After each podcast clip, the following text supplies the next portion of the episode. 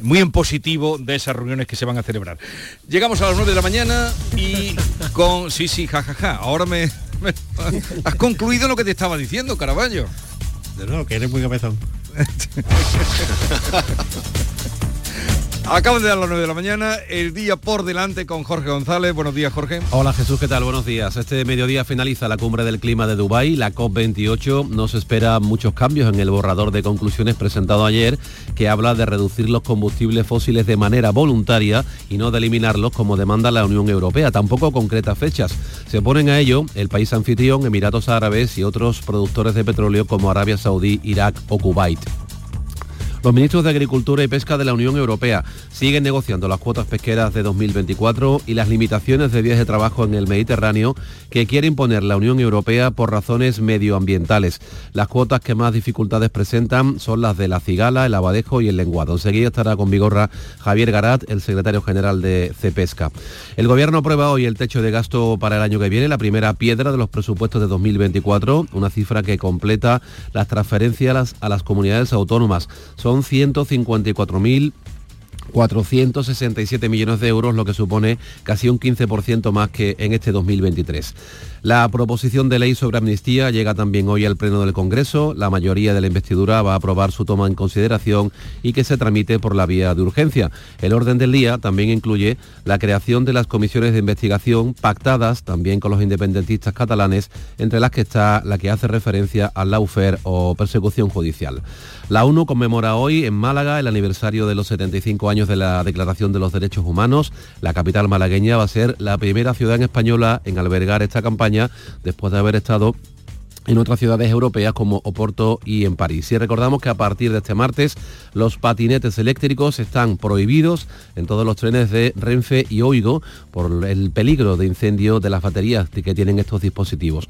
La medida se aplica, por lo tanto, a sus trenes de viajeros, tanto de cercanías y regionales como alta velocidad y larga distancia. Una medida polémica porque los usuarios dicen que por qué patinetes no y bicicletas sí. O sea que la medida sería que no podrán entrar. No, a partir de hoy en los trenes de Renfe y de Oigo, o sea, el tren barato de Renfe, no se puede montar el patinete eléctrico, ni pues siquiera en el cercanías, mm. que es cuando más se utiliza, para ir a trabajar y moverte. No sé si los compañeros que tengo, Carballo nada porque lo llevan de puerta a puerta, pero yo cuando he transitado por Madrid, que he tomado cercanías y, tal, van llenos de patinetes. Pues a partir de hoy, en Renfe y Oigo, nada, prohibido. Y pues no eso sé costará, ¿eh? No sé si habrá otras después otras compañías que también hagan lo mismo, a ver qué pasa.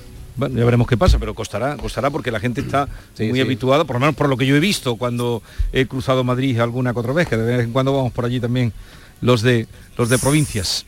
Eh, además que no tiene mucho sentido que, prohíban los patinetes y no las bicicletas eléctricas, ¿no? Es decir, que además a lo mejor habría otra fórmula que es retirando la batería del, patinete, en fin. Eh, pero bueno, que yo entiendo que para muchos usuarios es un inconveniente, ¿eh? porque es un vehículo bastante ecológico y que permite llegar en el cercanía hasta Madrid o hasta Sevilla o hasta donde sea y, después desplazarte por la ciudad sin contaminar. ¿no? Lo que pasa que habría que preguntar, porque igual lo, que prohíben no es todos los patinetes, sino aquellos patinetes que tengan batería, por, el efecto que pueda tener eso o por las leyes de, eh, antiterroristas y este tipo de cosas. Igual es por eso, o sea, no, no sé si los patinetes que no tienen batería, que no son eléctricos, esos sí pueden entrar. Habría que preguntar eso. Claro, pero por el que, no son eléctricos. Sí, son por la batería, según lo que, ha contado, lo que acaba de contar Jorge, pero que hay muchísima gente la que transita con... Con, con patinete, eléctrico. Claro, igual, que, no puedes, igual que no puedes llevar una botella de agua en un avión, pues, mm. pues no la mm. puedes llevar. ¿Y qué vamos a hacer? Mm. Más me preocupa a mí, por ejemplo, que, eh, la ministra de, Sanidad ya ha anunciado que va a restringir, eh, o sea, que va a prohibir eh, fumar en terraza, en playa y en los vehículos, eh, en el vehículo de cada uno, o sea, en el coche tampoco se va a poder fumar, no se va a poder fumar en las playas y no se va a poder fumar en ninguna terraza, esto es lo que ha anunciado.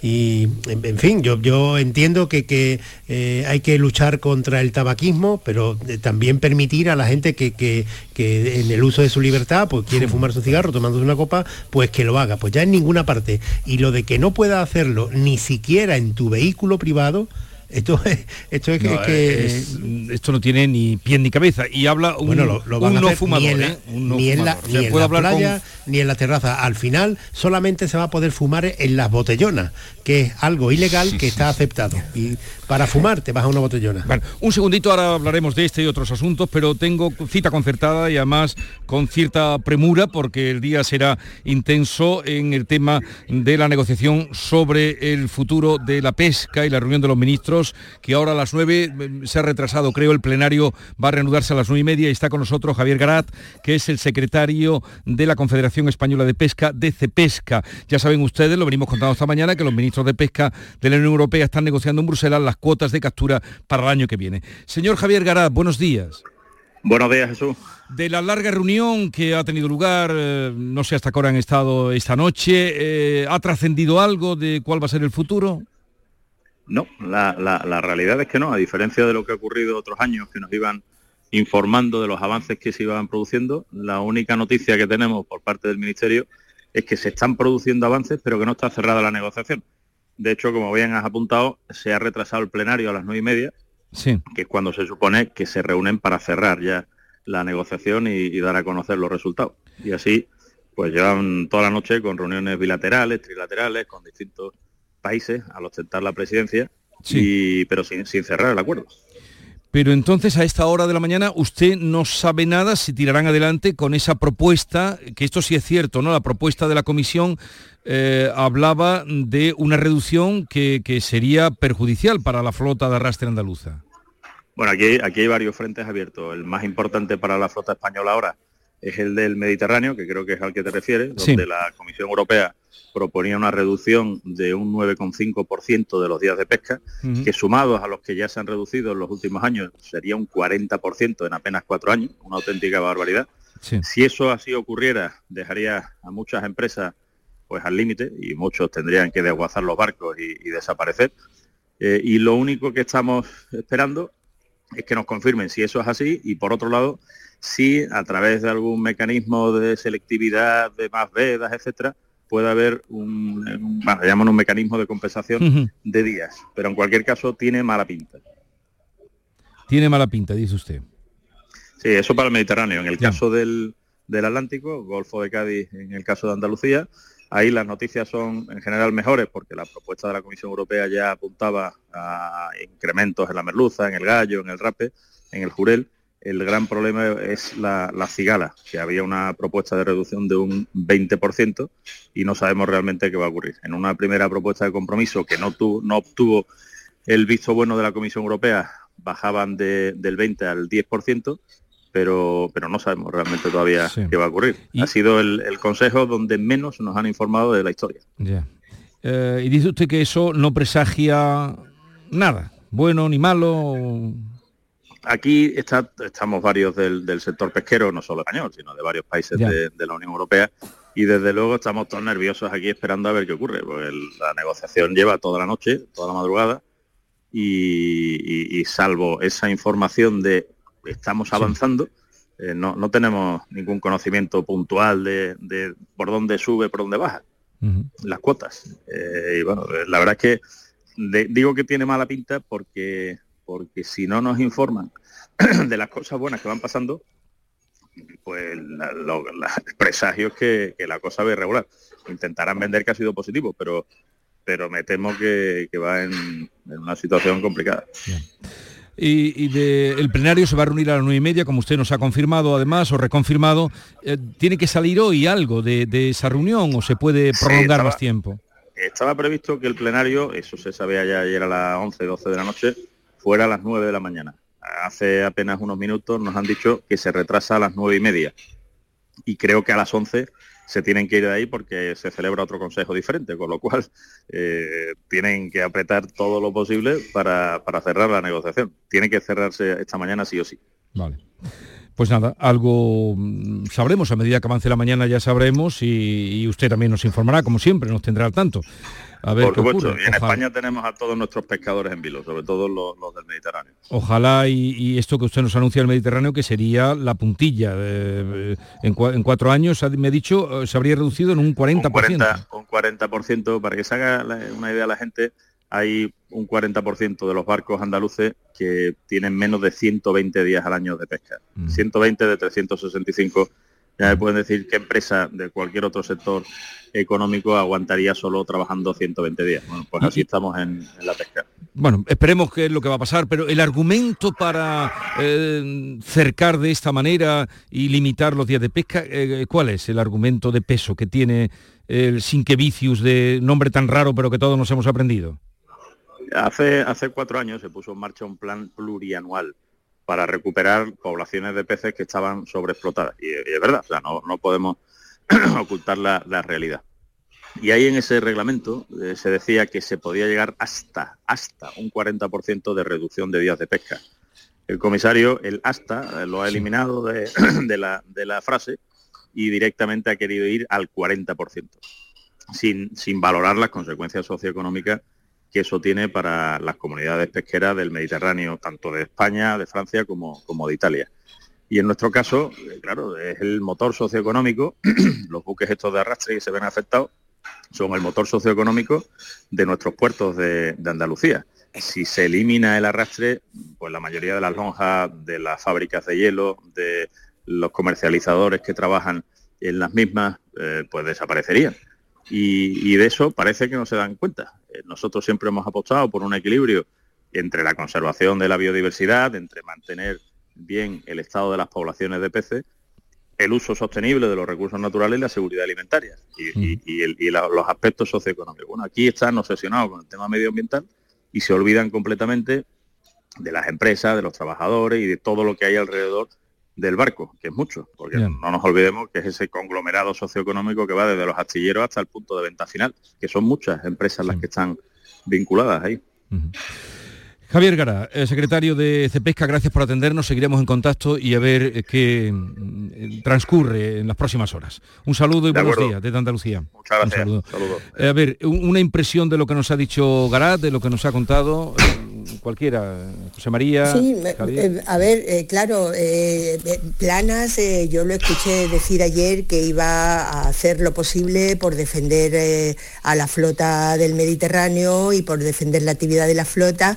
Yo entiendo que España lo que habrá tenido que hacer es, de alguna manera, demostrar y poner sobre la mesa lo que nos decía el secretario de Pesca hace un momento, es decir, que nosotros trabajamos para mantener la biodiversidad y que la actividad de esta flota de arrastre es sostenible y no esquilma, y no esquilma la, población pesquera. Eh, a partir de ahí, si nosotros no somos capaces de demostrar que eso, que la actividad de nuestra flota de arrastre no esquilma la pesca, evidentemente eh, la comisión no va, no va a tener compasión, ¿no? Y verdaderamente es un problema para mucha mm. actividad porque, claro, es que no, solo, no son solo los pesqueros que se desmantelan, es toda la industria auxiliar que le rodea, ¿no? Y luego la, la venta de pescado en los mercados, que aquí somos, yo creo que después de Japón, los, mayores consumidores de pescado del mundo. ¿Algo que apuntar, Javier o José María? Venga, María. De todas maneras, em, es verdad que hay que demostrar que puede ser eh, sostenible, pero lo que nos comentaba de que ha tomado el asta como, como algo rápido ¿no? para llegar al 40% de, de la reducción de, de, faena, es que el, el hombre este, el sin que vicio, está dando síntomas de ser un poco poco, digamos, radical o poco comprensivo con, el sector pesquero español y, andaluz, porque las reducciones son constantes, ¿no? Y los acuerdos, sin embargo, con Noruega, con el Reino Unido, han llegado rápido, han sido estos días también. Parece que se pone de acuerdo antes con los de fuera, bueno, suele pasar, pero eh, eh, haría falta un poquito más de, no sé, de diálogo o de permeabilidad en los argumentos de del sector pesquero español y andaluz, ¿no? Del que dependen muchas familias. No, no, es que no tengo mucho conocimiento de, estas negociaciones en concreto, más allá de que, es un tema recurrente desde que entramos en la Unión Europea, unas veces por, por la exigencia de Marruecos y otras, como puede ser en esta ocasión, porque cuando eh, se toman decisiones desde Bruselas que afectan al Mediterráneo, a la pesca, se desconoce exactamente cuál es la realidad, ¿no? Eh, y esto es un trabajo que tiene que, desarrollar el ministro de, Agricultura y Pesca, el señor Plana, y los responsables autonómicos, que es hacerle ver a este hombre sin que vicios que tiene nombre de defensa del Betis, por ejemplo, pues, eh, hacerle ver que eso es tiene hacerle ver cuál es la realidad y por qué no tiene que eh, aplicar esa reducción de casi el 10% adicional para el año que viene. En fin, todos son alegrías, eh, todos son alegrías lo que nos llega de Bruselas y de Dubái, todos son alegrías. Un momentito que hacemos una parada y continuamos. La mañana de Andalucía con Jesús Vigorra. La vida es como un libro y cada capítulo es una nueva oportunidad de empezar de cero y vivir algo que nunca hubieras imaginado. Sea cual sea tu próximo capítulo, lo importante es que lo hagas realidad. Porque dentro de una vida hay muchas vidas y en Cofidis llevamos 30 años ayudándote a vivirlas todas. Entra en cofidis.es y cuenta con nosotros. Codo a codo. Así salimos a la calle. Vamos a por todas. Nos levantamos a tope. Mano a mano nos superamos una y otra vez. Nos reímos, nos emocionamos. Porque contigo nunca estamos solos. Después de 85 años trabajando por una sociedad mejor para todos, en Grupo Social 11 tenemos claro que la igualdad de oportunidades se hace desde el respeto, codo a codo. Grupo Social 11.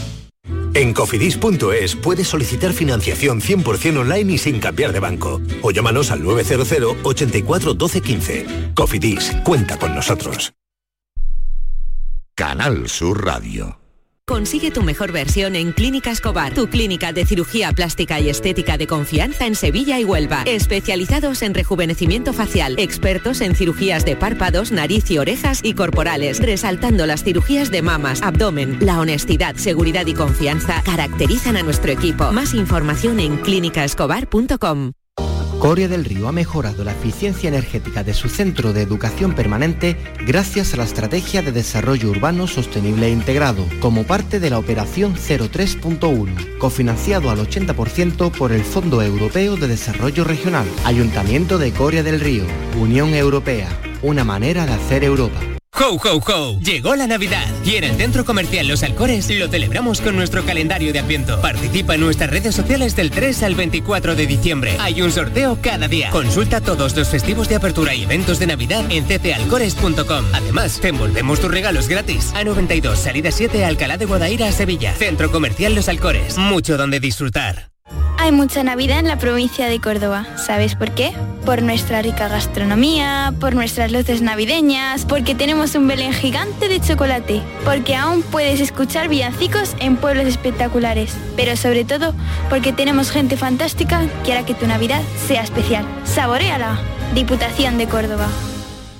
Diciembre en el Teatro Central en Femenino Andaluz.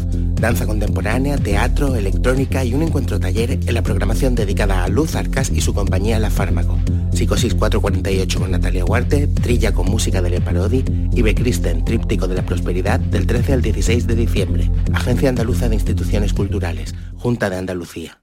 Úbeda ya dispone de tres puntos interactivos de información cultural, patrimonial, turística, gastronómica, hotelera y artesanal, con el objetivo de mejorar la información que se traslada a residentes y turistas. Operación 2.2 Úbeda Ciudad Inteligente.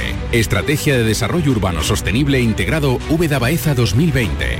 Proyecto cofinanciado al 80% por el Fondo Europeo de Desarrollo Regional. Unión Europea. Una manera de hacer Europa. La mañana de Andalucía con Jesús Vigorra te invita a descubrir este miércoles 13 de diciembre qué es la innovación docente. Un proyecto para potenciar la innovación surgida a iniciativa del profesorado de la Universidad Loyola, con la intención de crear una estrategia novedosa y atractiva para la formación práctica de los alumnos, muy real, tal y como demanda la sociedad. La mañana de Andalucía con Jesús Vigorra. Este miércoles 13 de diciembre, edición especial desde la Universidad Loyola Andalucía, con la colaboración de CaixaBank.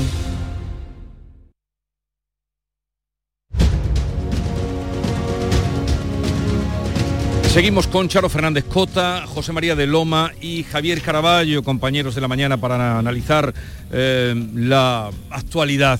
Tengo una duda, eh, Eduard Punset, que era tan buen divulgador, y también eh, comediante, teatralizador cuando exponía sus dudas. Tengo una duda metafísica. Yo tengo una duda todo el día hoy mm, de por qué se ha ninguneado, por lo menos en los mm, lo que yo he manejado esta mañana, diarios mm, importantes de tirada nacional, eh, que hay algunos que incluso hay dos portadas que laminan la, eh, la aparición de Jorge Javier, ¿cómo es? Jorge Javier Vázquez, ¿no?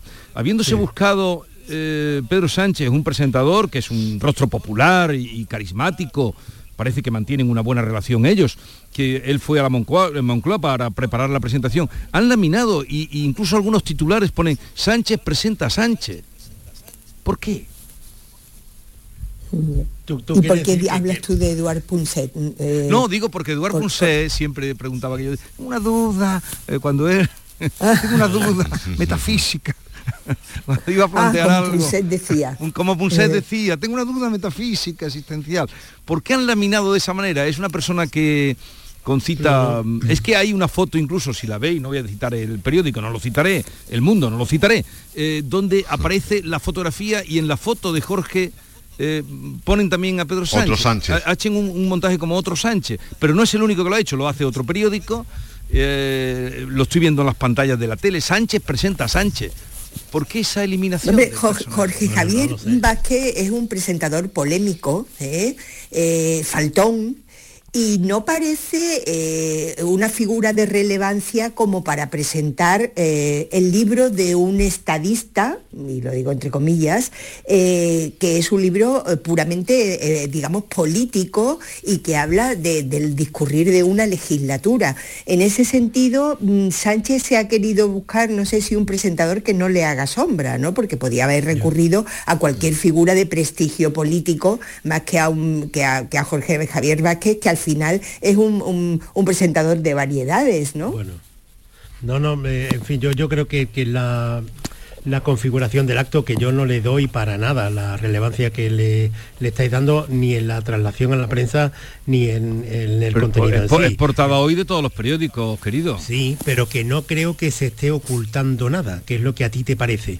A mí, a ti te parece que los periódicos de forma premeditada. No, no, no digo todo, no generalice. Algunos, bueno, pues, es que lo quitan. Pues, algunos periódicos está, tú crees eso y yo esa relevancia no se la doy. No creo que suceda, eh, que no, no, lo he visto así. Eh, para empezar, no, no, no fue eh, Jorge Javier Vázquez el único presentador. También estuvo junto a Jorge Javier Vázquez o Jorge Javier Vázquez junto a Ángeles Caballero, que es una compañera, amiga mía de hace mucho tiempo y estuvieron presentaron el acto los dos. El, acto que se convocó fueron nada más y nada menos que 14 ministros. Hay 14 ministros que no tenían otra cosa mejor que hacer el lunes, un lunes por la mañana, que ir al acto de, un libro de, Pedro Sánchez y estuvieron allí todos, se convocó el acto a las 12, eh, el presidente del gobierno llegó sobre las una y cuarto, eh, una hora y cuarto tarde y entró por el pasillo aquel con con eh, eh, detrás iban Ángeles Caballero y, Jorge Javier Vázquez y, ya simplemente el color del traje que llevaba el presidente Sánchez de un azul eléctrico denotaba el tono del acto, que, para Pedro Sánchez fue un acto como, como festivo y, desde mi punto de vista incurriendo en alguna broma que, en fin, eh, merece más respeto, ¿no? Le dijo a Jorge Javier que por qué no grababan el próximo eh, Sálvame en El Salvador, ahora que el gobierno de España tenía un mediador de allí. Sí, fue porque le... fue Pero todo eso, todo eso, todo eso, en la elección de los presentadores, el, tono de Pedro Sánchez, hasta el color del traje, tiene que ver con la etapa en la que Pedro Sánchez está intentando meter ahora la ley de amnistía, quitándole importancia a todo pero va a ser inevitable. No sé, si quieres comentar algo, sí, adelante, José María. Que eso es inevitable, eso que dice, porque esta tarde va a haber traca. Claro, la línea que iba Javier, la puesta en escena era, bueno, pues un presentador, digamos, de variedades, como ha dicho bien eh, Charo, eh, que fuera una cosa distendida, un poco chistosa, eh, bueno, pues para, para distraer de otros debates y para relajar un poco quizá la, la atención el ninguneo de, los periódicos, sobre todo los periódicos que son más críticos con Sánchez, son los que han ninguneado a Jorge Javier cuando en, Vázquez, cuando en realidad ponerlo junto a él ya sería una buena manera, digamos, de, no sé, de ser críticos con él o decir, bueno, pues este, esto es lo que él prefiere, esta es, eh, prefiere el espectáculo y su libro lo, monta como un, espectáculo antes que como un ejercicio intelectual de aportar algo al, debate público o lo que sea.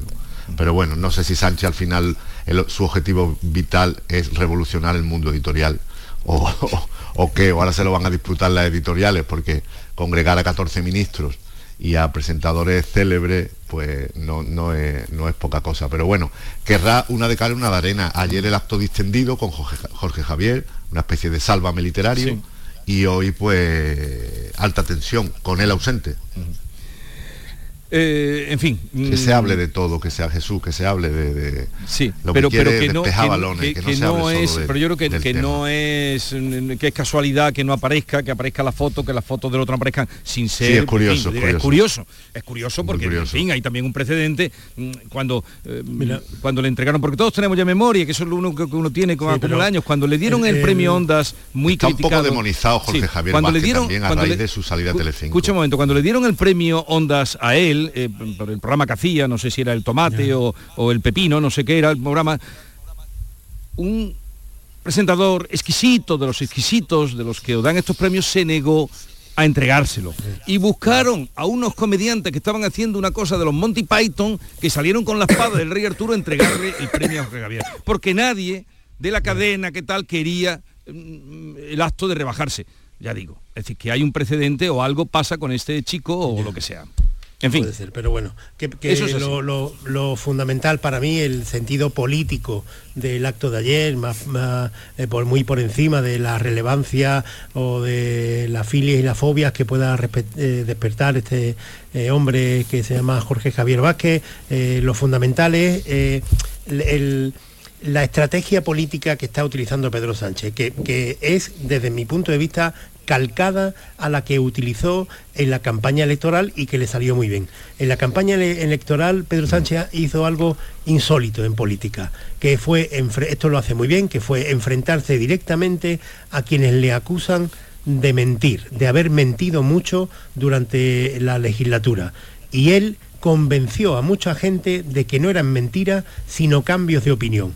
Y ahora está exactamente en lo mismo. Está intentando convencer a mucha gente de que la amnistía que él mismo decía hace eh, tres meses que era inconstitucional, no solamente no es inconstitucional, sino que es un hito histórico del que nos alegraremos muchísimo dentro de unos años. Es decir, eh, o sea, que lo que tú quieres eh, decir, Caraballo... Un cambio de opinión radical, diametral, de 180 grados. Y esta, en esta estrategia es fundamental que se le quite tensión a todo lo que tenga que ver con, con la amnistía. Sí, pero, un momento, un momento, Charo, lo que quieres decir, a ver si yo te he cogido, Caraballo, lo que quieres decir es que se está riendo de todos. No, vamos a ver, eso es una interpretación eh, chusca. Yo no, no, que... chusca no es lo que tú estás diciendo. no, yo no. Oh, no, José María. Yo estoy diciendo que, se está quitando con todo el mundo. De que, ha tenido la Ha sido muy fino, Javier, ha sido muy fino. Que ven, sí, porque a mí no me gusta insultar a nadie. No, eso no es eh, insultar a nadie eso, eso que, hace Pedro Sánchez decir, esto que ven tus ojos no es así, esto que oyen tus oídos no es así. Y esto lo hizo en la campaña electoral, le salió bien y lo quiere hacer ahora de nuevo. Claro, eso, eso es así, yo estoy de acuerdo con Javier, es decir, eh, lo que yo creo que tú quieres decir es que en, la, digamos, en la batalla por ganar el relato, él reescribe el relato, es decir, eh, se ha producido el hecho inédito de que un presidente, estando en la presidencia del gobierno, ha escrito no solo un libro, no un libro, sino dos libros. Es decir, ningún presidente anterior, ni Rajoy, ni Zapatero, ni González, ni Aznar, publicaron libros estando en la presidencia del gobierno, lo hicieron antes o después. Pero Zapatero, este, perdón, eh, Sánchez reescribe su propio relato para convencernos de que lo que él dice es verdad. Bien. Eh, Loma, ¿algo más? Que nos vamos. No, poco más. Oye, el próximo lunes eh, me vas a acompañar, voy a hacer el programa por las calles de Málaga. En Málaga, ¿no? Ahí estaremos. Pero a la intemperie, ¿eh? Ah, qué bien. Ah, bueno. qué bien, vente también tú. Caraba. Yo si, si puedo voy, vamos. Vale, pues eh, quedas invitado. El lunes... Que, soy un obrero de esto. A las 8 de la mañana, un obrero, sí, tú estás, estás en la mina ahora. Soy de tajo en tajo. Venido a Málaga. no, como hace, como hace esta temperatura. Eh, bueno, ha sido un placer. Hará más frío el lunes, ¿eh? Sí, no, tú pónmelo fácil. ¿Tú eres pesimista o optimista, Caraballo? Yo soy optimista por naturaleza. Optimista. Sí. O sea, entonces quiere decir que las cosas como son, como están, no hay que cambiar nada. No, no, pues eso no quiere decir que Hombre, yo dices optimista. que eres optimista, el- para el mí el optimista es el que está a gusto, está El, optimismo, mi optimismo está eh, ligado estrechamente a la ilusión, a la esperanza, a la fe, a todo eso. ¿Y tú, José María? Como, como Y decía a la care- Punset, como decía Punset, eh, eh, Jesús, eh, la felicidad está en la expectativa, ¿no? Eso es. No, es que yo pienso que lo, lo- el lo optimi- mejor está siempre por llegar. Exactamente, por eso yo pienso que el pesimista es el que quiere cambiar esto. Porque no está a No, gusto, no, pero es no, porque está a gusto. No, no, no, no. Sí, sí, sí. Hay una paradoja, la paradoja de la felicidad, que es así interesante, que, que escribió Pérez Iruela, la paradoja de la felicidad en Andalucía, que eso otro día lo podemos hablar porque es muy interesante. Oye, que tengas un un feliz día. Bueno, ya no nos dejes así. ¿Cuál es la paradoja de la felicidad, Caraballo?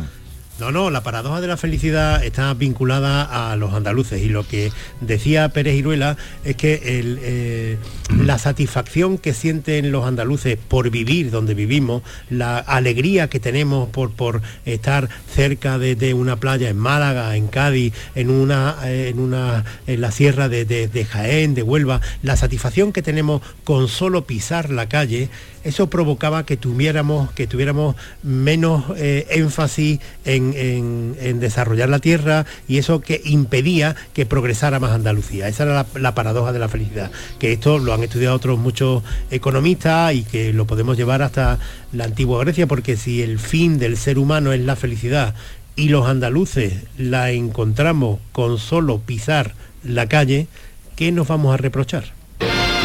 O sea, ahora encima vas a decir que los andaluces somos indolentes por... mm, He dicho eso, he dicho eso en algún momento. Es que, eh, esto, esto es un poco más complejo. Caraballo. que el evolucionismo, ¿eh? Feliz día, hoy de qué es el día, de la Virgen de Guadalupe.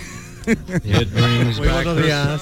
Bueno, pongo Fran Sinatra para despediros porque hoy fue el día, tal día como hoy nació Fran Sinatra, eh, la gran voz. Con ella os despido, os deseo que tengáis un bonito día. Adiós. Feliz día, feliz día. Eso, para, eso díselo a Javier, díselo a Javier.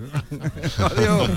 once more under the stars.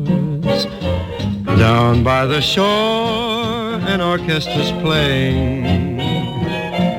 Even the palms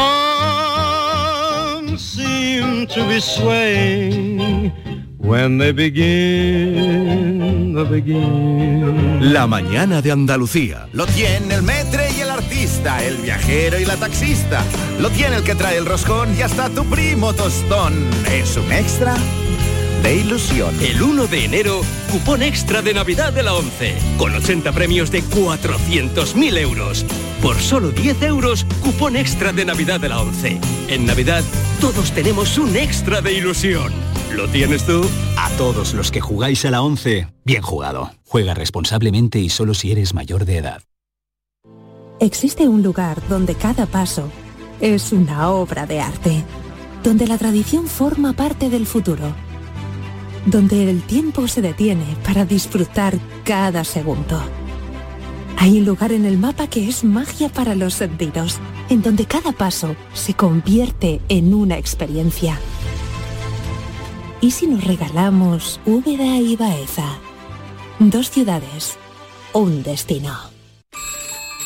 Hola, amigo Nicolás. Hola, Baltasar, Gaspar, Melchor. He estado ayudando en las tiendas MGI y ahora necesito vuestra ayuda para repartir todos los juguetes. En MGI, los juguetes de primeras marcas están a 10, 15 y 20 euros. Cuenta con nosotros, amigo Nicolás. Nosotros también te necesitaremos. En tiendas MGI nos dan mucho trabajo. Canal Sur. La radio de Andalucía. ¿Juega tu equipo? No dejes que el tráfico te meta ni un gol. Que la gran parada del partido de hoy sea la de Tusam. Deja el coche en el banquillo y ve el partido con Tusam. Tusam, el mejor refuerzo de la temporada para tu equipo. TUSAM, Ayuntamiento de Sevilla. Dime, escúchame, ¿dónde quedamos para comer? Pues estuvimos el otro día en el barrio de Santa Cruz por salir por el centro y no veas cómo comimos en la hostería del Laurel. Te voy a dar una pinceladita. Una chacina en condiciones con un jamón bueno. La ensalada de tronco de bonito espectacular. Pescadito frito, pero bien frito. Las croquetas caseras del chef. Pero vamos, que lo tengo claro. Dentro de la hostería, tranquilos y bien atendidos de sevillanas maneras. Ea, pues ya me has liado. Voy a reservar en el 954 22 0295 que ya vamos tarde. Recuerda, Hostería del Laurel, Plaza de los Venerables, Barrio de Santa Cruz. Ho, ho, ho. Llegó la Navidad y en el Centro Comercial Los Alcores lo celebramos con nuestro calendario de Adviento. Participa en nuestras redes sociales del 3 al 24 de diciembre. Hay un sorteo cada día. Consulta todos los festivos de apertura y eventos de Navidad en ccalcores.com. Además, te envolvemos tus regalos gratis. A92, salida 7, Alcalá de Guadaira, Sevilla. Centro Comercial Los Alcores. Mucho donde disfrutar. Grupo Concesur trae a Sevilla Evo, una nueva marca de coches de bajo coste que no renuncia a la calidad, el confort y a la tecnología. Ven y descubre nuestros coches de gasolina, GLP y diésel a estrenar desde 16.700 euros. Y si estás buscando una pickup 4x4, descubre la más barata del mercado, nuestra Evo Cross 4. Te esperamos en S30, Avenida Fernández Murube 18 y en grupoconcesur.es. Evo, tu nueva marca de coches low cost. La Navidad comienza con la primera logroñesa. El mazapán de siempre, artesano, tradicional. Mazapán de Montoro, bombón de mazapán, turrón blando o torta imperial. 70 años de historia compartiendo contigo lo mejor de la Navidad. Mazapanes de Montoro, la logroñesa. La Navidad en tu mesa. Úbeda y Baeza han implantado una nueva señalética turística con TICs en sus centros históricos dentro de las operaciones 2.2 Úbeda Ciudad Inteligente y 2.3 Baeza Ciudad Inteligente. EDUSI Úbeda Baeza 2020. Proyecto cofinanciado al 80% por la Unión Europea a través del Fondo Europeo de Desarrollo Regional. Una manera de hacer Europa. La tarde de Canal Sur Radio con Mariló Maldonado. Disfruta de las tardes con tu radio, con tu sección preferida, cafelito y besos, entrevistas en profundidad, por tu salud y los temas que más te interesan. Todo aquí. La tarde de Canal Sur Radio con Mariló Maldonado. De lunes a viernes desde las 4 de la tarde. Canal Sur Radio, la radio de Andalucía.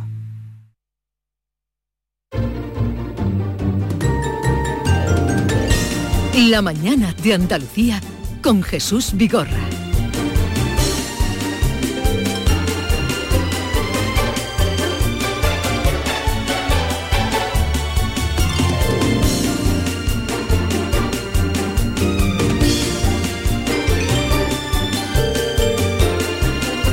Vamos a la otra tertulia con Maite Chacón. Buenos días. Hola Jesús, ¿qué tal? Buenos días. ¿Qué tal estás? Muy bien, Te veo estupendamente. bien, te veo bien.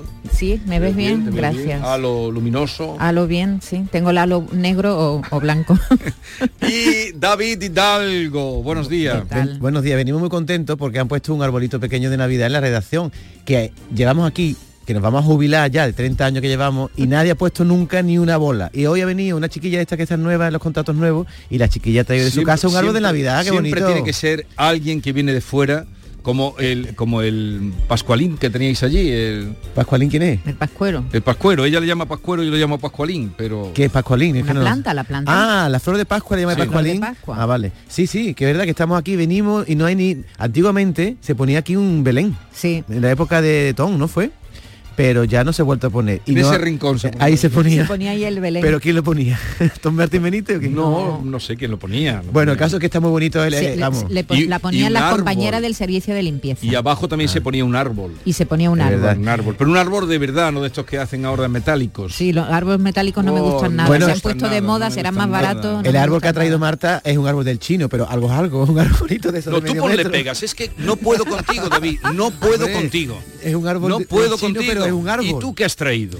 No, no, es que a mí no me gusta nada lo nada. Pero me da igual, pero... ¿Tú adornas tu casa? Yo como turrón. Eh, la única diferencia en mi casa entre agosto y diciembre es que como turrón Bien, pues y, tráete, y tráete, tráete una tableta de turrón, pero... Mira, yo hace dos años que no duermo. parte que acabe Ah. la regañina. Ah, vale, perdón. Es que esa viene la chica que está de becaria trae una bola y le parece mal que la compran los chinos. ¿Tú crees que se puede decir eso? El otro día viene Norma Guasaúl, que tiene un corazón más grande que su cabeza, y, y viene con el pascuero, y tú dices que el pascuero, que la, la flor estaba pasada. No estaban guachinadas todas, no se veía el color, pero vamos, que yo Es que entiendo de verdad, no, yo no, entiendo, no es Vigorra, así. que tú te actives por la mañana con la bronquita que me echa, pero que no No, tiene no te estoy, no te estoy bronqueando. Sí, sí, ha dicho, ha dicho, le ha dicho Maite, déjale que le eche la bronca David No, y me la has echado. Pero, Pero, porque, que porque yo- es muy feo, es muy feo que tú digas aquí ante Andalucía entera, que te escucha mucha gente, no sé por qué, pero bueno, Porque te te escucha. porque te digo la verdad Bueno, del te barquero, escucha, Vigorra, te escucha la gente que tú vengas diciendo que por fin eh, eh, una chica joven eh, que está aquí colaborando, está aquí uno ha venido con unas bolas y ha puesto una alegría en la. Unas bolas ahí no, ha venido con un árbol Bueno. además de un buen tamaño, por Hasta lo ahí menos bien. mide cuánto medirá, 60 Mm, 60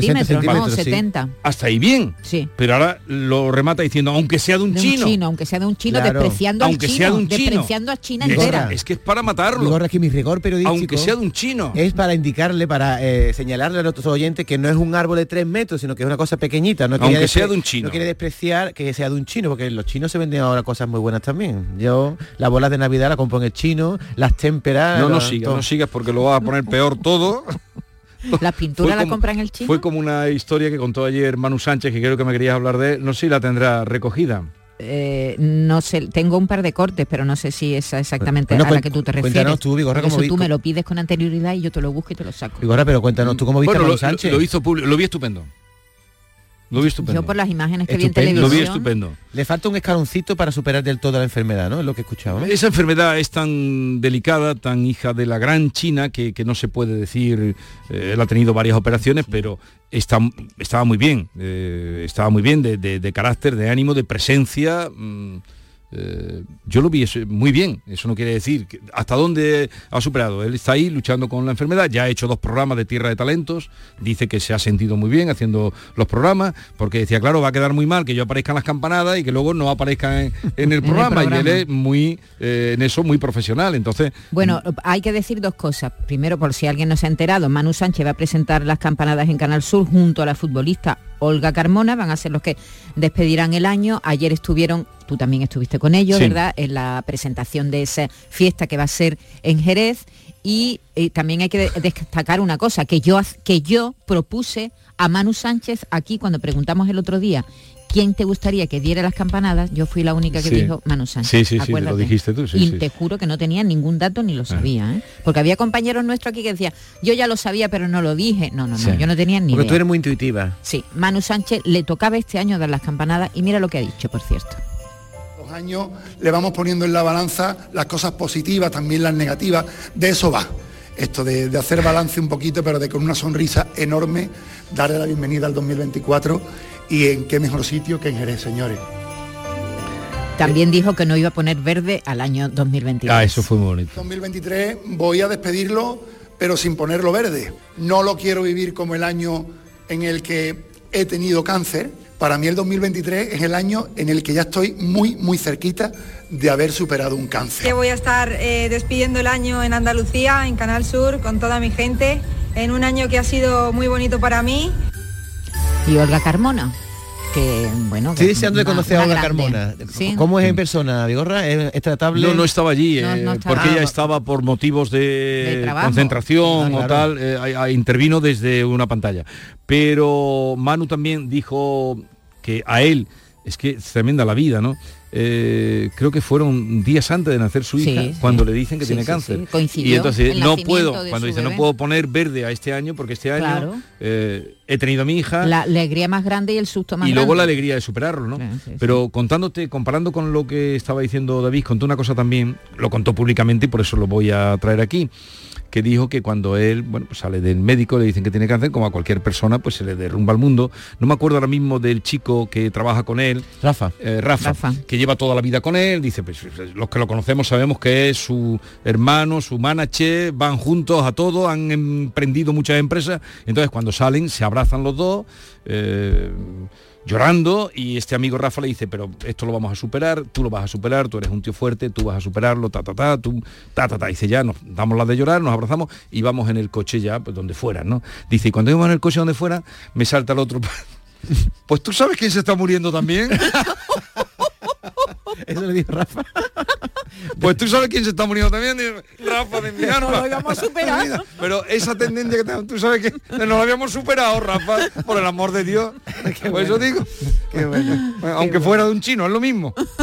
Que por cierto, ha llamado Marta. No es de un chino, es de Amazon. Pero Ah, Marta, toma, te digo yo ahora- que si es de Amazon es de un chino. ¿Ha llamado Marta? Cuando tú subas Será de ahora, Amazon y todo, pero es de un chino. cuando tú subas, no sé con qué cara te va a recibir Marta. Bueno, un abrazo muy grande a... Antiguamente la gente iba, eso ya no se puede hacer, a coger a Beto al campo. Eso ya no se puede hacer, pero yo lo he visto bueno, en mi no, pueblo. no, ¿eh? no abramos aquí una- un debate porque toda la vida se han puesto a vetos. Si son controlados, yo recuerdo... Hay que ir a comprar un abeto. No, que la gente iba a arrancarlo No, Ah, al bosque. qué burro. Yo lo he visto, vamos. Bueno, pero los pinos se plantan y se quitan para madera y se reponen y se reforestan. no Tampoco tú nos por- vayamos a... Pero no tú por tu cuenta. No, pero yo no puedes ir recuerdo... al campo con una camioneta y traerte un Yo árbol. recuerdo que en mi pueblo, en el centro, y eso pasaba en muchos pueblos, ponían un árbol de verdad, enorme. Mal cada que, año... que eso ya prescrito, porque si eso lo ha hecho tú, tu familia, eso tiene delito ahora. ¿eh? ¿Qué familia? Ni fam- Por supuesto, en mi casa No ponía- se pueden coger se árboles ponía en el un pino, campo. pino. En mi casa se ponía árbol de verdad. pino, y el árbol de verdad huele muy bien. Y entonces te da el aroma de la Navidad chula. Claro. Y no los plasticazos que ponemos Claro. ahora todos.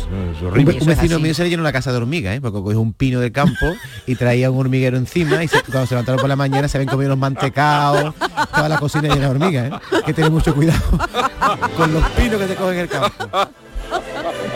Como si te trae un pino con un nido, ¿no? Con un nido de aguilucho. levanta ¿no? por la mañana con un águila llenándote de desayuno. Oh, O que venga con la procesionaria.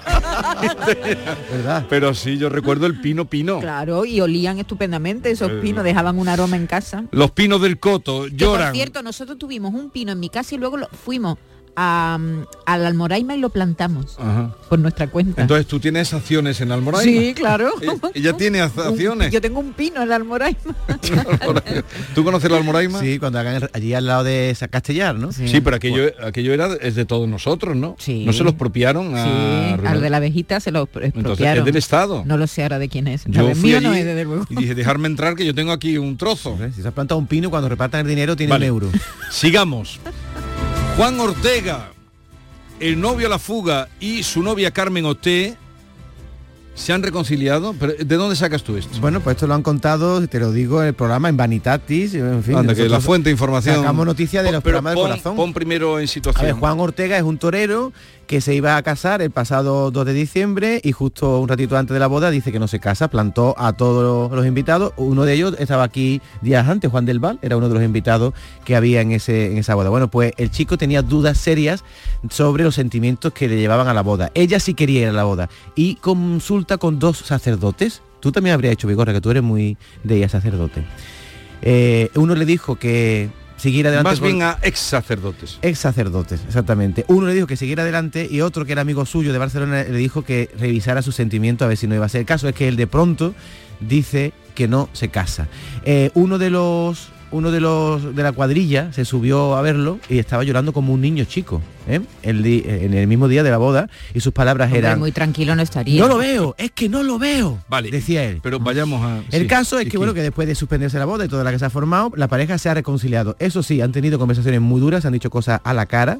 Eh, ella es cardióloga y han decidido darse una segunda oportunidad y retomar la relación, pero sin casarse. Me parece sensato. ¿Tú te acuerdas cuando Curro Romero rompió la boda Sí, que estaba también, pero no llegó a tanto? No, no llegó al último día. No llegó al último día. un poquito Pero antes. sí estaban hechas las invitaciones. Todo, todo. Estaba todo organizado y dijo que no, que Pero no se ¿quién, no, casaba. quién no se la y luego se casó. Yo me he casado dos veces y siempre que me, he eh, me he casado digo, estoy haciendo lo correcto. Mm, Sí, claro. pero una, una cosa es plantearte y otra llevar el asunto hasta donde... Pues yo lo veo valiente. O sea, si el hombre veía que esa- ese matrimonio Sí, pero, iba a ser un fracaso. Espera tú, espera. Yo también lo pensé en un momento dado, lo que pasa es que Yolanda Pero me pensar- puso verde. pero pensar yo en la- pensé, en digo, la- pues mira, novia. el tipo es valiente, pensé Sí. yo. Y después me dice, Yolanda me miró que me quería matar. Y digo, pues es verdad, hay que pensar también esa, en esa novia la y novia los y padres los de la padres. novia. A ver, y que la y familia. en lo que la- ha estado la mal ha sido es eh, muy duro. Ha estado mal los tiempos. Dejarlo El- hasta el final. Eso sí ha estado mal. Que no el tío ha tenido las dudas hasta el final, pero si unos meses antes le dice que no, hubiera estado mejor. Claro. Otra Eh, separación. Otra separación, pero ¿por qué me traéis solo separaciones? Traedme noticias No, de, hombre, de esta- amores esta- pasionales. esta se han reconciliado. Tenéis tres El seguidas. torero se ha reconciliado. Tres, tres Pero aquí seguidas. Vigorra, tú sabes que siete de cada diez parejas en España se divorcian. Oye, ¿no? no te metes en mis noticias, No, David, que- perdona, que, ese dato, tremendo. tú has dicho ese dato, la redacción me ha, me ha parecido Es que oportuno se, se te, contarlo. se te ha quedado el dato y bien que la soltado. María. Casado, de la que te guardamos un buen recuerdo de cuando estuvimos con ella en Málaga, anuncia su ruptura con Martina Di Rosso. Sí, sí, ¿qué te parece? Siete, eh, cuatro meses después de dar a luz. Es que muchas veces los niños no vienen para unir las parejas, vienen directamente para separarlo. Bueno, en fin, que la que María Casado y la que era su pareja, Martina Di Rosso, han anunciado ayer lunes su ruptura, han estado tres años juntas y el 29 de agosto tuvieron a su pequeña Daniela, que estaban las dos encantadas con su relación de pareja y con todo y con su niña, que dice que van a seguir siendo una familia, aunque ya ellas dos no estén juntas, por el bien de la niña, por supuesto. Y yo he estado buscando, digo, voy a buscar datos de separación y divorcios en España, pero ya me lo ha reventado David. En España se Sí, producen... especialista. Eres especialista. En España se producen casi siete rupturas por cada diez matrimonios. Pero es que tengo más datos de tengo más datos. Mira, en 10 años, hazme caso, no no no le hagas caso a la foto que te enseñé. No, le he enseñado la foto de Martínez Di Rosso, que yo no la conocía, es muy mona, es morena, María Sí, Casado es sí, rubia. sí, una chica italiana, una chica italiana. Buena pareja. Óyeme, Jesús, en España se produce, es que no te ha sorprendido, siete rupturas por cada 10 No, matrimonios. es que me he venido abajo con eso. en me 10 dices. años la tasa de divorcio y separaciones se ha duplicado. Se ha duplicado en 10 años. Y el 6% de la población adulta en España está separada. ¿Eh, ¿Cuánto? El 6%. El 6% de de la la po- población adulta en España está separada o divorciada. Muchísimo, ¿eh? Y, y siete Pero de el que... 6% no es tanto. Como que no, el 6% es bastante. Y que y, y más que va a haber, porque si esto es No, no, así, eso- siete rupturas por cada 10 matrimonios, tú me dirás. Siete ¿quién rupturas por cada 10 aguanta? matrimonios. Pero ese dato es muy extraño. El 6% de las personas están se- separadas No y el resto no- casa- está casada.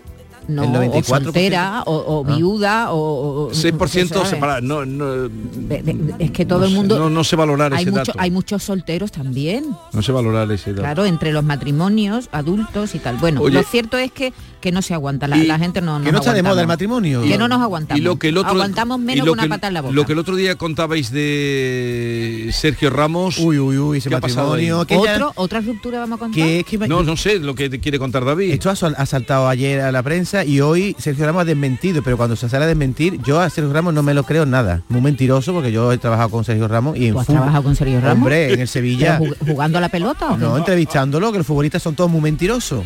Pero en este caso creo que al decir que... David. David, ¿por qué dices ¿Cómo esas dices esas Hombre, eso te lo llevo yo a, a, a misas y te lo- los futbolistas mienten continuamente. Tú le dices, bueno, ¿Pero mienten en qué sentido? ¿Mienten? miente cuando tú le dices, ¿cómo está el partido? ¿Le ha dado usted con la mano? Y dice, no, yo no le he dado con la mano. Si la cámara está diciendo que le has dado con la mano, porque miente. Ese tipo de Ah, cosas quiero decir. Pero extra- extrapolando esto No, a la no, relación... no, no abundes ahí porque Extrapola- no va a buscar, él no va a extrapola, buscar la ruina. extrapola. No, porque lo que pasa en el campo se queda en el campo. Y ahora lo que ocurre también es de campo, porque es que Pilar Rubio no soporta el campo y cuando se han venido a vivir a Sevilla, porque Sergio Ramos se ha venido de París, ya a Pilar no le gustaba París. Pilar es muy familiar, le gusta estar con sus padres y se fueron a París, pero como le dieron una millonada a Sergio Ramos y era su carrera deportiva, pues se fueron a París. Pero lo que no le ha gustado nada a Pilar es el mundo rural. Sabes que Sergio tiene caballo, una finca, Le- le gusta el está siempre rural, sí. rodeado de su familia y Pilar Rubio, porque te ríes, porque, porque me lo imagino total. Ella, ella con los modelitos que tiene, ¿dónde va con esos modelitos? Bueno, pues ¿Dónde, dónde te- tiene la finca? aquí en la provincia de Sevilla, que en- en Boyullos por ahí, ¿no? La Juliana, creo que se llama. Bueno, por ahí está. El caso es que ahí no pega Pilar Rubio, pero hombre, Pilar Rubio y Sergio Ramos siempre han llevado Con una. esos tacones que lleva Pero Pilar decir Rubio. que aunque vivieran por el detrás. pinar de, de- Fíjate, mont- montar un pony por allí corriendo detrás de cogiendo aceituna, no le pega. Pero que te digo una cosa. Que Sergio Ramos y Pilar Rubio nunca han tenido una vida muy cercana, es jugando al fútbol, viajando siempre, ella también, que no sé que se Pues verá. tienen cuatro chiquillos, o sea que no Sí. tiene una vida cercana, pues se han tiene juntado. cuatro chiquillos. Ah, las cuatro veces que te han visto, Vigorra, nada más. El, Tú estás hoy, me vas a meter en un problema. el caso es que hay un distanciamiento. Me va a meter en un Sí, os voy a problema. decir Te cuando digo yo una cosa, nosotros, nosotros no somos los más adecuados para dar este tipo de información, Sí, te lo, lo, digo. ¿eh? somos, sí lo somos. Sí lo somos. Porque yo me fijé. ¿Los directores nos oyen? ¿Tú Claro. en qué te fijaste? Yo me fijé en la- Javier. Pues me fijé que en la gala de los Grammys había dos que iban sin pareja y los dos que iban sin pareja, los dos han terminado. Yatra iba sin Aitana y después dijo, no, es que ya no estamos juntos. Y Sergio Ramos iba con la hermana, que la entrevistaron en la tele y él ¿Iba dice... con la hermana? Claro, Porque, le, porque Y le haría ilusión a la hermana. Y le preguntan, ¿y Pilar no? Pilar está trabajando. No, uno no va con su hermana a los Grammys, uno va con su Si pareja. tú te has ido de viaje con tu hermana, ¿qué estás diciendo? y se ha ido. Pero no me han invitado a los Grammys, por eso no he salido en los Grammys. O sea, el yo caso- me voy de viaje con mi hermana, pero el otro no puede ir con su hermano a los Grammy. Hoy estás fatal. Bueno, Igorra, que Pilar no es de campo, ese es el titular. Pilar Rubio no se siente cómoda en el entorno. Por cierto, no se lleva nada bien. No se siente como de embollullo. Y ahora viene, ahora se va a meter con la chica que estuvo aquí tan mona, que nos cayó también. Eh, ¿Cómo se llamaba? ¿Quién vino? otro- Yo estaba, sí, sí, sigue, sí sé con quién te vas a meter es ahora. que sigue, estaba una sigue. semana de vacaciones. No, ¿quién ha sigue, no, no, no, sigue, sigue. No, lo único que voy a decir es que no se lleva bien ni con los padres de Sergio Ramos, ni con los cuñados, ni con nadie. ¿Ni ¿eh? con quién? Ahí. Ah, y con su cuñada, con, con Ah, la, can- cantante. la- Lorena. Lorena. Estuvo aquí. ¿Y con Lorena cómo se lleva? No le preguntamos por delicadeza, ¿eh? Pero tampoco se lleva bien. raro que tú no le preguntaras. Pero hay que ver las cuñadas, ¿eh? qué relación más extraña. Yo escribiría una tesis sobre las cuñadas. ¿Cómo es esa relación de cuñada con cuñada? ¿Eh? Perdona, yo he tenido una cuñada, Y- y la- cuñadas maravillosas. ¿Y, y no te parece más interesante la relación de las suegras con las nueras? También, pero de eso hay mucho No escrito. seáis machistas. Hay hombre. mucho escrito de suegra yerno. No, de- o yernos con suegros, no Ah, lo sé. sí, pero... por Yo eso me llevo estupendamente con mis dos suegras, las dos han fallecido. Pero no me hables tanto de ti. Tú tienes que hacer un análisis. Tú estás aquí de periodista para analizar lo de los demás. No, yo me fui, yo vine, Digo, yo nada, mimé, tú, ¿no? tú- tú estuviste ahí en Jerez y estás contando lo que viste en Jerez. Pero yo, yo- vi a pero- Manu Sánchez. pero tú estás contando tu vida pero también. estoy- no estoy contando mi vida. que quiero contar lo del cine, No por estoy favor, contando que mi no me vida. Bueno, lo de Pilar Rubio se, se da por terminado. Pero ¿quién ya otra vez con Pilar Rubio, deja ya de Pilar Venga, Rubio. Trae avanza. cuatro folios para decir un titular. Avanza. Por el amor de Dios. Avanza la escaleta. Maite, estás preguntando. nominaciones a los Globos de Oro 2024 y la película de Bayona, al que Sí. admiramos mucho, que es el, el más internacional que tenemos de los directores, La Sociedad de la Nieve. ¿Qué ha Sí, pasado con ella? Nominada en los Globos de Oro, que son los periodistas extranjeros de Hollywood, a Mejor Película de Habla No Inglesa. No lo tiene fácil, porque también está nominada la película francesa Anatomía de una caída, que estuve, fui a verla el otro día, te la recomiendo Jesús, buenísima, de Justine Triet, que triunfó en Cannes, y además su actriz, Sandra Hüller, que es una, una actriz alemana, también está nominada a Mejor Actriz. Esta película va como una ola, ¿eh? La Anatomía de una caída, la francesa, que por cierto no es la que ha elegido Francia para representar a España a, a su país en los Oscars. ¿no? no, no, no, a veces pasan, este Pasan, tipo de sí. cosas. ¿Y la película se llama como una ola, como la canción de los No, que va la, que va la Que va- película, que va- que va ah, creciendo que va como una ola. Ah, que usado una metáfora. Sí, una Oh, metáfora. Eh, la entrega se, se eh, efectuará el 7 de enero en el Hotel Beverly Hilton de Los Ángeles y se estrena el 15 de diciembre, este viernes, en y el 4 de enero en eh. Que por cierto, no sé si estás enterado, Jesús, Netflix ha organizado un duelo entre Alcaraz y Nadal. ¿Qué te parece? Ah, yo quiero Las verlo. cosas no están como raras. Muy rara. O sea, un ¿verdad? partido de una, tenis. una plataforma que organiza Pero vamos a ver. eh, un encuentro entre dos grandes tenistas de la historia de nuestro país Pero ¿por qué los organizan? en Las Vegas. Pero ¿por qué organizan? todo es dinero. Todo es dinero, pero Claro. desde lo de John Rand, Todo es dinero. que son 500 millones, Millones. ¿no? Lo que le van 507 Bueno, pero millones. tú sabes que- con lo- lo- los reyes del petróleo se están llevando allí el deporte, están deshaciendo todo. los mundiales, Se están- están llevando todo. Pero se que os sorprendéis si la. Copa del Rey de España se Se juega en juega Arabia. También. y pensar y pe- lo cuenta hoy Raúl del Pozo que pensar que en su tiempo el vencedor del pentatlón era considerado el más perfecto de los griegos y le daban le daban eh, un laurel Una corona de laurel. le daban. una corona de laurel le Por daban cierto, ¿habéis visto y dos talentos ¿Habéis visto el Una corona de laurel y y dos, dos talentos? talentos. Dos talentos ¿Has un visto- dinerito de la época. Calla, ¿has visto al, al maratoniano andaluz que ha ayudado a, a, a un keniata que no llegaba, que no llegaba ¿Y lo ha ayudado en la meta? ¿Y por, y por qué no me empezáis con esa noticia? No sé. Empezáis con las separaciones y la ruptura. Ahora si a ver, cuéntame ahora- la noticia. No, ahora, no, si no tenemos tiempo. Ahora a la No, vuelta yo te digo la noticias. No, no hay más noticias. ¿Qué te crees tú que tienes aquí hasta mañana? En 30 Se segundos, acabó. solo decir que el día eh, el 30 de ju- 20 de julio viene la bichota, por si quería verla al Bernabéu. La ¿Quién es la bichota? La bichota, mi amor, No Karol G. G. ¿Cómo no sabes quién es Karol G? Que viene a España, mi amor. Conseguiste nueva novia. Lo que ella no sabe es que tú todavía me estás viendo toda la historia, bebé, que fue. No, pues que muy tragadito. Buscándome lado si sabes que La mañana de Andalucía con Jesús Vigorra.